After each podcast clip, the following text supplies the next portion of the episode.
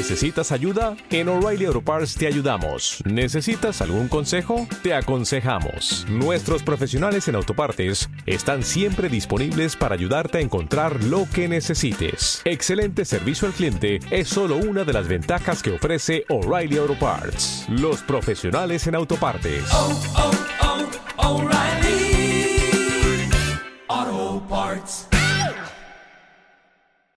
Los consumidores eligen marcas con conciencia porque son marcas que piensan diferente, que tienen un propósito superior que crea valor para todos. Tienen la capacidad de amar y cuidar, promoviendo un liderazgo auténtico y encarnando en una forma de ser más humana. Lo último que quieres es crear una marca sin alma. Este no es el tipo de marca con la que los consumidores prefieren comprometerse. El día de hoy, en este primer capítulo de Talking with Branders en español, hablaremos un poco de qué es y cómo crear una marca con conciencia. Bienvenidos.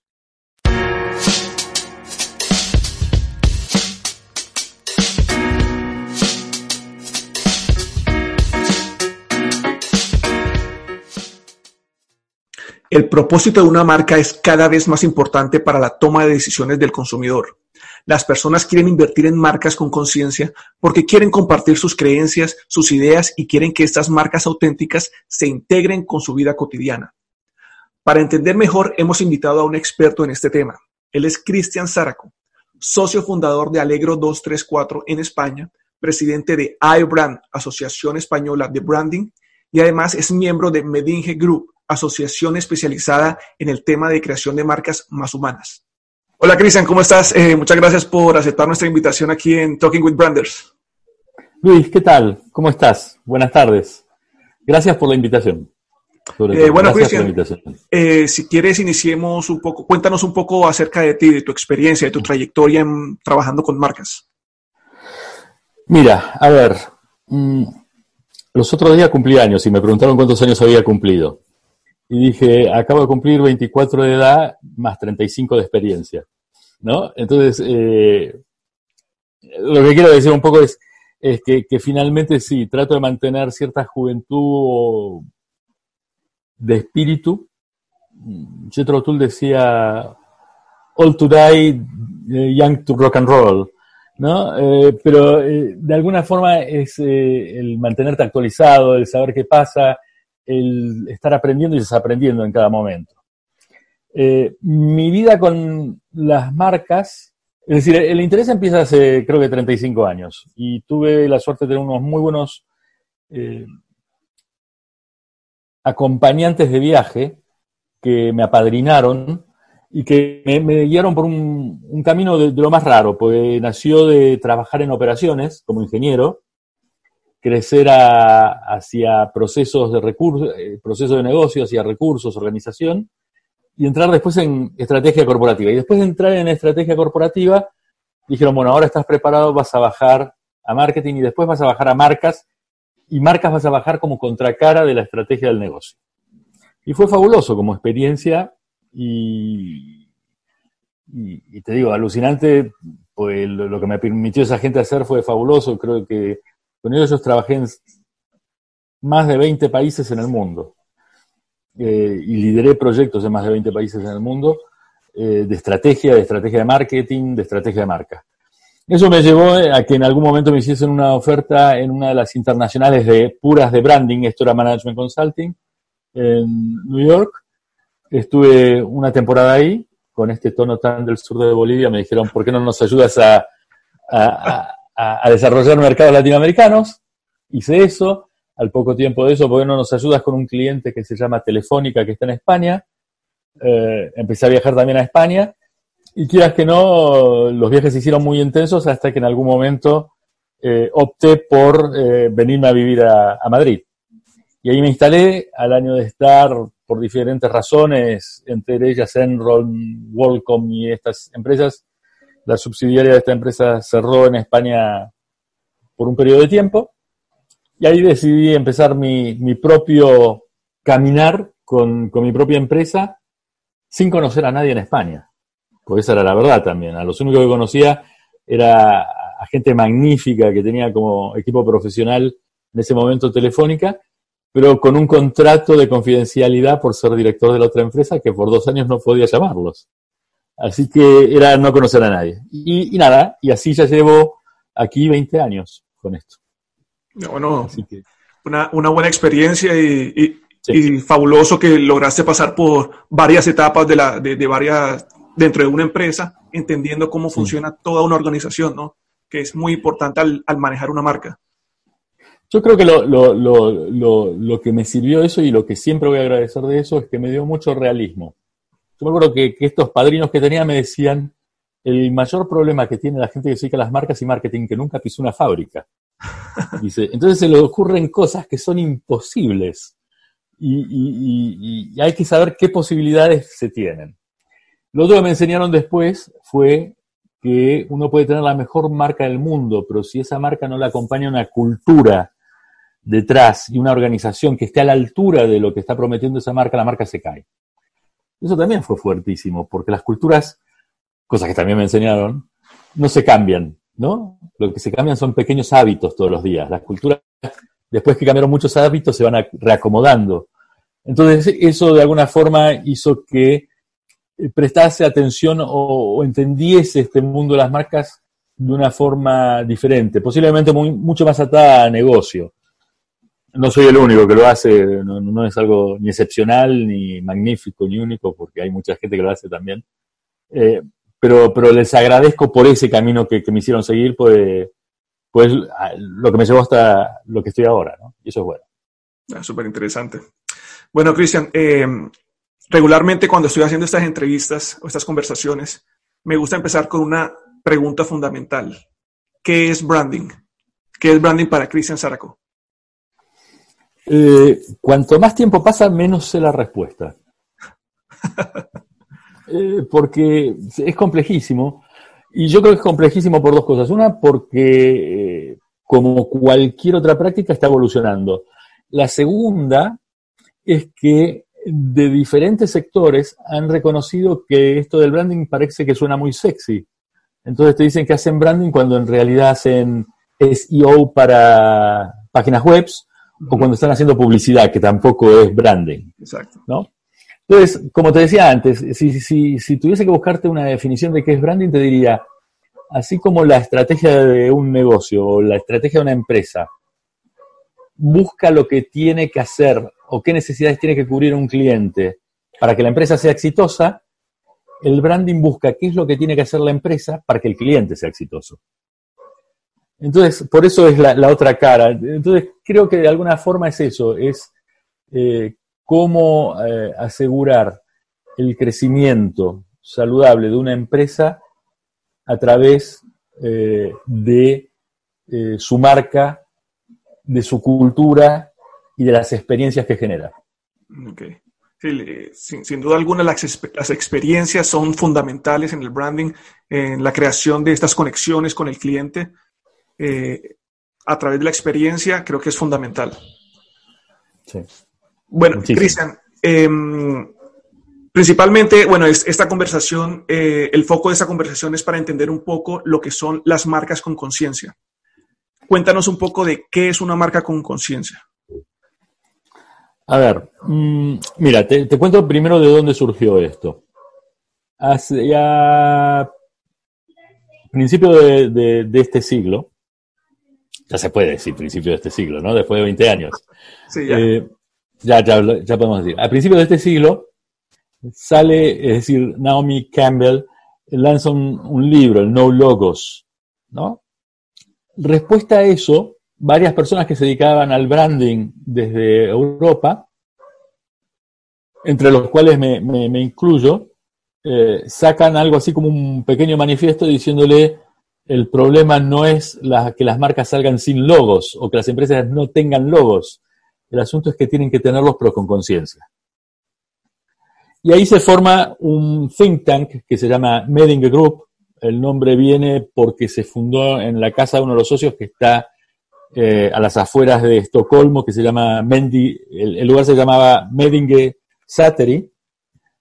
Y, y este grupo tomó la decisión de que cada seis meses nos reunimos, somos unas 30 personas, generalmente nos, nos reunimos 15, 20 cada seis meses, para discutir temas eh, de branding con conciencia, entendiendo que ese branding con conciencia es eh, aquel eh, que esencialmente hace que las organizaciones sean más humanas y ayuden a humanizar al resto de la sociedad.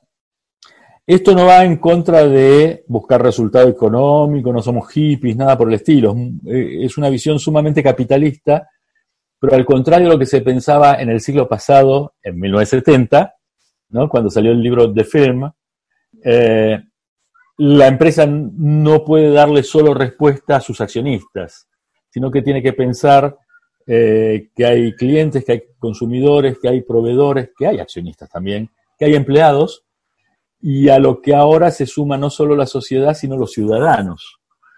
Y el trabajar con eso para que la marca finalmente sea la síntesis de la humanidad que tiene la empresa, es el trabajar la marca con conciencia.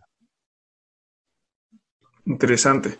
Y bueno, y por, bueno, ¿por qué es tan importante entonces crear estas marcas con conciencia? Para, o sea, para, para, para una marca que de pronto no lo hace normalmente, no piensa en crear una marca de esa manera, ¿por qué es importante hacerlo? Mira, mm, yo creo que, la, importancia radica en que atiende mejor ciertas demandas y presiones sociales. Es decir, así como recién decía, antes era solo responder a los accionistas, el ahora tener que responder a toda la sociedad también es responder a las presiones que hace esa sociedad. Y la sociedad te hace presiones eh, de carácter ciudadano, te hace presiones en cuanto a medio ambiente, te hace presiones en cuanto a la gobernanza de tu empresa, a en cuanto a la relación con los empleados, en tu relación con los clientes, te pide mayor autenticidad en tu forma de actuar, mayor sinceridad, en todo caso diría, pues a veces la autenticidad se confunde con ser bipolar. ¿no? Eh, entonces, eh, toda esa exigencia obliga a que la empresa no solo tenga que pensar en un resultado económico para el próximo trimestre, sino que a eso le tenga que agregar el buscar, el tener un impacto positivo en lo social, en lo medioambiental, en su sistema de gobernanza, etc. Entonces yo creo que ahí gana. Eh, creo también que no todas las empresas están en condiciones de, de un día para otro pasar a esa condición de ser una marca con conciencia. Eso se construye, necesita tiempo y sobre todo necesita hechos que hagan que la empresa pueda tener credibilidad en lo que hace. se podría decir entonces que bueno, como, como lo estás diciendo, que precisamente cuando tú estás creando una marca con conciencia, cuando trabajas con conciencia, eso va, va, a llevar a tener una, a, conectarse con la parte de negocio de la marca. O sea, si tú eres, si tú eres positivo en, en lo que estás haciendo con conciencia, eso va a generar como una conexión más fuerte con el consumidor que precisamente va a querer siempre estar con, con tu marca. Eso va por, o sea, va, va, va, a ligar directamente con, con, el negocio. Entonces, por eso es que las marcas tienen que, que, pensar siempre de esta manera, ¿no? Yo, yo creo que sí, o, o, en todo caso, es decir, estoy defendiendo una posición casi ideológica con esto, pero, pero sí se tienen que mover en, esa dirección. Lo, lo, que sí es cierto, y, y, respecto a lo que te decía antes, una, eh, imagínatelo en términos de propósito, porque esto está muy atado al propósito de la empresa si yo creo una empresa y, con total eh, sinceridad digo, el propósito de mi empresa es hacer dinero, que está muy bien, digo, el propósito es hacer dinero. Ahora, si después de que convencí a todos que mi propósito es hacer dinero, salgo con lo que algunos llaman el party purpose, ¿no? Eh, hago la fiesta y digo, no, ahora aparte me voy a ocupar de temas de racismo, porque veo que está de moda. ¿Eh? Y voy a poner dinero y qué sé yo en algún punto termina haciendo ruido a la gente diciendo, pero usted dijo que estaba para dinero y ahora también está para dinero y para los negros. Digo, hay algo ahí que no está cerrando. Por eso digo que es un proceso de construcción. Entonces, si ese señor que, dice, yo nací para hacer dinero, dice, y, entiendo que ahora tengo una exigencia de medio ambiente, eh, una necesidad social, bueno, empecemos a hacer una hoja de ruta en la cual de, esta situación tan de negocio de los años 70, 80, te vas a empezar a mover hasta llegar a una marca con conciencia y, puede que tarde años en hacerlo. Pero tiene que ser consciente, eh, este consciente sin la S, no, con la S, tiene que ser consciente de ese camino que tiene que eh, transitar todo el negocio, toda su organización que tiene que prepararse para eso, y todas sus audiencias que tienen que entender por qué lo está haciendo. Es decir, primero tiene que mostrar hechos y después salir a contarlo. Claro. ¿no? Bueno, y tocaste ahora un, tema muy importante, que precisamente muchas personas, muchos profesionales y muchas marcas eh, confunden el término eh, conciencia y propósito. Sí. ¿Cuál, ¿Cuál vendría siendo esa diferencia entre conciencia y propósito para una marca? A ver, eh, el ser una marca consciente puede, hace digamos, hace a que el propósito de la empresa sea más trascendente. Por eso recién te decía, el propósito puede ser quiero hacer dinero. Digo, listo, está bien. Quiero ser un pirata del mundo mientras cumpla con la ley. Y está bien. Quiero tener un impacto social, trascender, cuidar el medio ambiente. Está fantástico. Quiero ser una marca con conciencia porque quiero asegurarme humanizar eh, te, doy un ejemplo, eh, así muy pequeñito. En una de las discusiones que tuvimos en Medingue, estuvimos discutiendo en cómo tenía que ser el posicionamiento de, eh, de, una, de una marca en 2035, cuando se calcula que va a haber más inteligencia artificial que humana. Y se empezó a trabajar en esa, y estamos trabajando en esa metodología, en ese marco metodológico para atacar a eso. Y eso a lo que está respondiendo finalmente es a cómo la marca transmite la humanidad de la organización, en un momento en que posiblemente el 80% de esa organización se maneje por bots. ¿Eh? ¿Cómo el otro 20% es el que realmente tiene valor? Entonces, eh, cuando estás hablando de conciencia, estás hablando de, una cuestión que hace al ADN y que va a definir al propósito. ¿Está? Ahora, si mi organización tiene un propósito y ese propósito lo tengo que cambiar porque tengo que ganar conciencia, en el momento que redefina mi propósito estoy reinventando mi empresa. Mi empresa pasa a ser otra completamente distinta que no tenía que ver nada, que no tenía nada que ver con la anterior. eso que acabas de, comentar eh, es, es, un tema muy interesante, ¿no? De pensar en el futuro que precisamente la tecnología se está apoderando de las marcas. Eh, va a ser un, reto para las marcas, eso, ser más humanas, cómo van a transmitir esa humanidad por medio de, entre comillas, un robot, eh, por ejemplo, una página web, cosas tan sencillas como hoy en día tenemos una página web y tienen un chat automatizado que precisamente es algo digital, es un robot que te contesta. Pero entonces, si uno quiere tener esa interacción más humana, ¿cómo lo vamos a hacer? Es, es un reto bien interesante para, para el futuro, ¿no? Yo, creo que sí, pero hay soluciones y hay empresas que lo hacen. Eh, por ejemplo, todas las empresas, eh, eh, los nuevos emprendimientos que son nacen desde lo digital, hay muchas de esas empresas que al ganar conciencia de que se necesita humanidad en el negocio que se hace, ponen a la tecnología como subsidiaria de lo que hacen las personas. Entonces dicen, mi empresa es online, altamente tecnológica, porque quiero hacerle más simple o más sencilla la vida a las personas. Ahora, dentro de ese hacer las cosas más fáciles, cuando descubren que puede existir un problema con sus clientes y que ese problema necesita del mimo humano, automáticamente el que atiende es una persona. Te doy ejemplo, eh, hay, por ejemplo, varias fintechs o neobancos en los cuales cuando la persona llama porque tiene un problema, no lo atiende un bot, lo atiende una persona. ¿Eh? ¿Para qué está usando esa persona la tecnología? Para saber que el que lo está llamando es la persona que tiene este nombre, que tiene esta cuenta, que tiene este estado de cuenta y que posiblemente tenga estos cuatro problemas. La inteligencia artificial que hay detrás le dio toda esa información al que lo va a atender. Entonces dice, don Luis, ¿qué hace? ¿Cómo está? Dígame en qué puedo ayudarlo. Veo que hay algún problema con esto. ¿Trata de eso su, su, su llamado? Usted es un adivino, ¿cómo supo eso? Mire, sí, lo llamo porque... Entonces, y ahí está la humanidad de, hacerlo, y eso habla de la conciencia social que puede tener la empresa. Súper. Eh, bueno, Cristian, ya para, para, terminar, por favor, comparte con, con, nuestra audiencia cinco elementos claves para crear una marca con conciencia. O bueno, tres o cinco, los que, los que creas necesario. No, los que me puedo acordar. Sí, bueno, exacto, ahí, los que puedas acordar. Ahí, ahí sí vale la edad que tengo, ya me olvido de algunas cosas.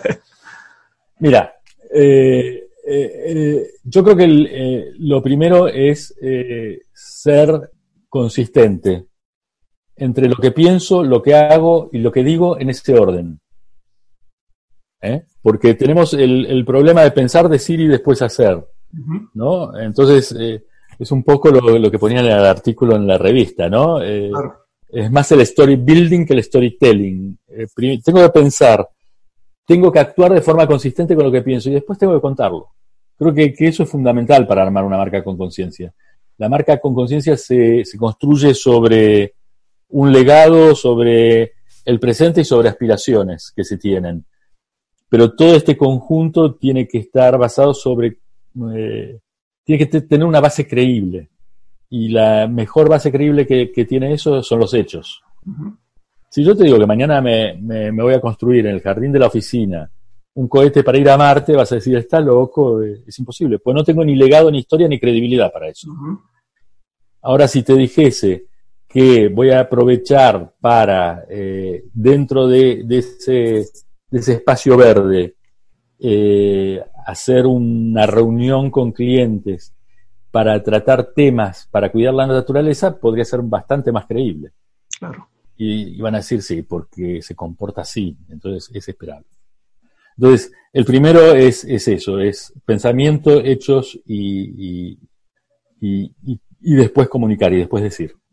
El segundo punto es que eh, el propósito eh, tiene que ser eh, real y sincero y ser consciente que el del propósito define a la empresa, define el, porqué de existencia de la empresa.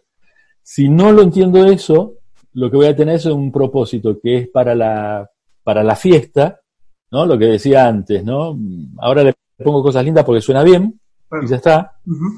O algo que apareció en, esto en estos últimos tres meses, que es el COVID eh, purpose, ¿no? El propósito de la pandemia ¿no? Entonces, antes tenía algún propósito bueno, no, pero ahora como veo que mis capacidades industriales sirven para hacer eh, alcohol gel, mi fábrica de perfumes de alta gama se dedica a hacer eso.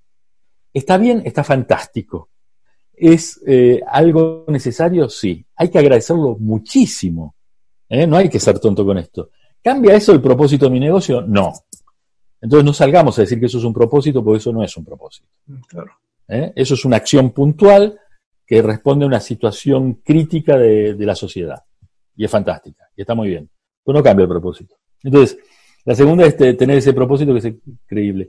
La tercera es eh, saber que eh, se necesita una alta dosis de autenticidad. Y la dosis de autenticidad no es que voy a decir lo que pienso así sin filtros, porque es necesario poner filtros, pero sí que si tengo ciertos principios no hago como Groucho Marx y si es necesario los cambio. ¿no? Eh, tengo ciertos principios y son estos, y defiendo esa postura. ¿no? Eh, eso por, por, un lado, y soy consistente con eso. Yo muchas veces digo, digo el, eh, el, pecado pero no el pecador, ¿no? Hay una empresa aquí en Europa que tiene un programa enorme y que lo dice que es parte de su propósito, el cuidar el medio ambiente y el agua. ¿no? Entonces ellos trabajan por el agua. El primer comunicado que sacó su CEO en Europa fue que con el plan que habían hecho recuperaban el 120% del agua que consumían. Y yo dije, estamos jodidos porque la están creando el agua. Digo, porque como mucho puedo, digo, podría, es decir, devolver al sistema el 90% porque hay cierto rendimiento, pero devolver más de lo que le saqué eh, sonó raro, con lo cual perdió credibilidad. Pero lo segundo es que esta empresa es el mayor consumidor de plástico del planeta. Entonces digo, están equivocando el tiro porque me, están vendiendo algo que no, no es. Entonces, eh, tiene que haber autenticidad. Lo otro que hay que entender con la autenticidad es que la autenticidad es una característica que tengo yo como empresa, o la marca tiene eh, como síntesis de lo que es la empresa. ¿Está bien? Y si eso lo gestiono correctamente, desde el otro lado me van a empezar a reconocer transparente, porque la transparencia es una, es una característica del que me observa. ¿no? Me, me causa mucha gracia cuando una empresa dice, pues nosotros somos súper transparentes. Le digo, y eso es como que un mafioso venga y me dé la mano y me diga, yo soy súper honesto, me, causa repelús. Entonces, eh, nada, vuelvo de nuevo. Eh, pensamiento, eh, hechos, palabras. propósito cierto y, creíble. Ser auténticos. Y no sé si hay algo más, porque el, resto es ir construyéndolo, ser fluidos en mi construcción, es decir, saber qué objetivos persigo pero saber que tengo que ir al ritmo de las realidades, ¿no? Eh, ¿Cómo podía traducirlo eso en una clave? Entender que mis valores son perdurables y son permanentes. Sin embargo, el contenido de mi valor puede modificarse en el tiempo. Te lo explico de, una forma, con un ejemplo.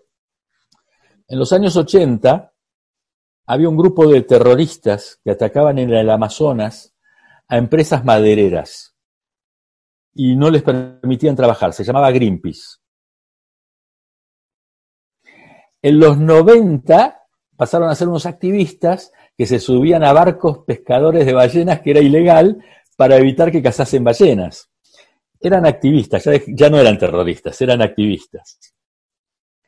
A principios de los 2000 eran activistas que eran convocados por Naciones Unidas o, u otros organismos para que expresasen lo crítico de lo que habían encontrado de lo que estaba pasando con el planeta Tierra y su cambio climático. 2020 son los mejores consultores que puede tener una empresa para trabajar en cambio climático. Digo, ¿cambió sus valores Greenpeace? Jamás los cambió. Siguen siendo los mismos que los llevaron a hacer los desmanes que hacían en el Amazonas, con razón, pero son los mismos. ¿eh? Y cuando hablaban de eso, la gente los miraba y decía, pero están locos, si el Amazonas está lleno de árboles, ¿para qué se meten en eso? Y, ellos no, eh, tenían un grupo científico que le estaban diciendo, mire, si esto sigue así, cambia el clima de todo el planeta. Y, pasó. Entonces, eh, ¿cambiaron sus valores? No, pero le fueron dando nuevos contenidos y fueron adaptándose a nuevas realidades. Pero la parte de, valores y principios se siguen manteniendo en el tiempo. Entonces yo creo que serían esas las cuatro grandes claves. Y, todo esto que estabas diciendo eh, me hace recordar algo que precisamente leí eh, hace unos días. Eh, no recuerdo bien dónde lo, en, qué medio lo leí, pero tenía un titular que decía como, no creemos que ahora todas las marcas sean más humanas. De la noche a la mañana se convirtieron más humanas. Ahora por estos temas de multicultural branding, ahora todos estos temas culturales, con el tema del COVID-19, Ahora todas las marcas se volvieron más humanas. Y es lo que tú dices. No puede ser posible que su propósito haya cambiado de la noche a la mañana, que su conciencia haya cambiado de la noche a la mañana. No, y, aparte que están confundiendo, porque por otro lado eh, está que te están diciendo que son tan buenos que en realidad no están dañando el medio, el, medio, por ejemplo, sino que lo están mejorando. Entonces, cuando uno junta todas esas empresas, que te dicen que están mejorando el medio ambiente, que, que están tratando de mejorar la sociedad, que no tienen desigualdad, que todo eso, digo, entonces estoy viviendo en otro planeta yo, porque en el, en el que vivo eso no pasa. Entonces digo, eh, es mucho lo que se dice y no está completamente soportado por hechos. Eh, hace un tiempo también escuché, me acuerdo que, y, acá voy a decirlo porque fue un, e, un evento público este, había una, una, conferencia que estaba dando la persona que era responsable de eh, responsabilidad social corporativa de Henkel, ¿no?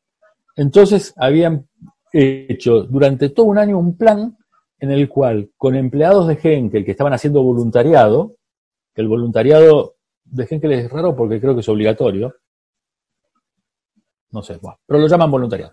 Estaban haciendo voluntariado, fueron a Haití y en, en, Haití eh, la propuesta que llevaban era levantar todos los plásticos que había en las playas para limpiar las playas haitianas de plástico. Yo cuando lo escuchaba, porque estuve en la conferencia, de- decía, pero Haití, que tenga plástico en la playa, es el menor de los problemas que puede tener. Digo, pues esa gente se está muriendo de hambre. Digo, está bien, de alguna forma cambiaban el plástico por comida. Digo, se le puede perdonar el, el hecho, aunque costaba entenderlo, ¿no? Sí. Ahora, de golpe aparece una señora a la que conozco, que es la directora de marketing a nivel global de eh, Vivian Westwood, la de modas. ¿No? Y le dice, perdón, yo tengo una pregunta. Dice, en vez de estar recogiendo plástico de Haití, ¿no se les pasó por la cabeza que tienen que cambiar todo su packaging, que es de un plástico así de grueso y es lo, más, lo que más polución genera sobre la Tierra? Y no tuvo respuestas esta señora que estaba presentando. Imagínate. De golpe vendía algo que era fantástico y la mató, la, la- la mató en el momento, ¿no?